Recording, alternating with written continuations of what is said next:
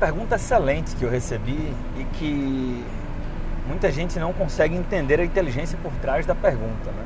Qual é essa pergunta? É assim: essa queda na bolsa é para comprar renda fixa ou renda variável?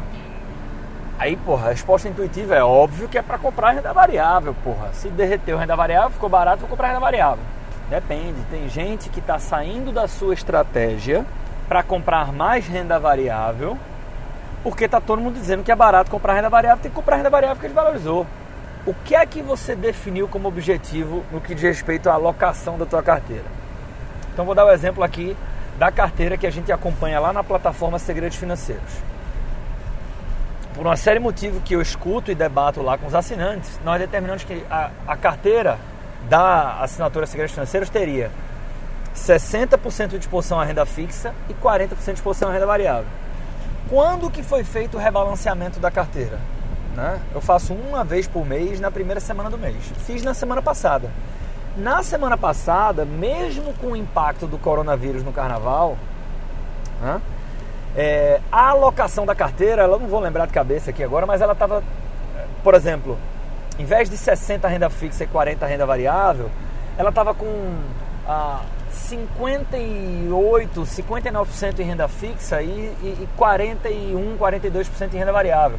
Ou seja, emocionalmente, a minha tentação era comprar mais renda variável, mas a estratégia mostrava que eu deveria utilizar aquele aporte que eu estava fazendo para alocar em renda fixa e assim voltar a me aproximar dos percentuais que eu defini na minha estratégia, de acordo com a minha tese, que no caso eram 60-40.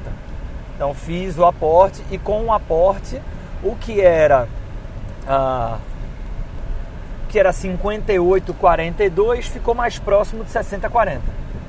Então essa, tá? Aqui é uma grande prova da importância de você ter uma estratégia e de você seguir essa estratégia. Quando você tem uma estratégia, você segue uma estratégia, você se protege.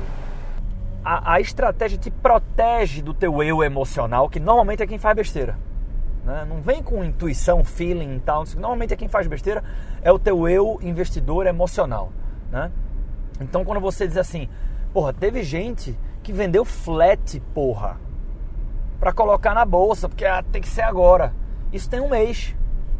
E agora com o coronavírus e agora essa queda dessa semana, cara entrou em pânico. Foi besteira, né? deixou o eu emocional entrar no jogo.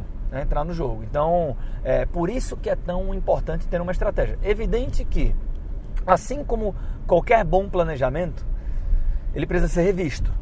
Então, um bom planejamento, ah, ele é, por exemplo, né? ele, ele, ele é revisto periodicamente a cada ano, a cada mês, a cada trimestre e extraordinariamente. Então não é errado alguém que acompanha a sua carteira mensalmente, extraordinariamente em função de um evento né, que merece atenção, parar e dizer assim, pô, vou fazer mais um aporte aqui na bolsa, eu vou conscientemente aumentar um pouco da minha exposição à renda variável, ah, mesmo que eu ultrapasse as barreiras definidas pela minha estratégia, mas isso aqui é temporário e tal. Isso pode acontecer, mas que caso aconteça, aconteça com esse nível de consciência e não porque estão dizendo que está barato e que é dia de fazer feira que eu tenho que ir às compras. Percebe? Então, ah, não coloque seu dinheiro em renda variável se você não entender qual a sua estratégia de alocação de ativos. E se você quer entender mais sobre isso, procura no podcast Segredos Financeiros um, um, episódio chamado Como Montar Sua Carteira de Investimentos, que ali eu faço, eu passo para você o, o caminho das pedras para você criar uma estratégia de alocação de ativos, ou pelo menos os primeiros passos para você fazer isso.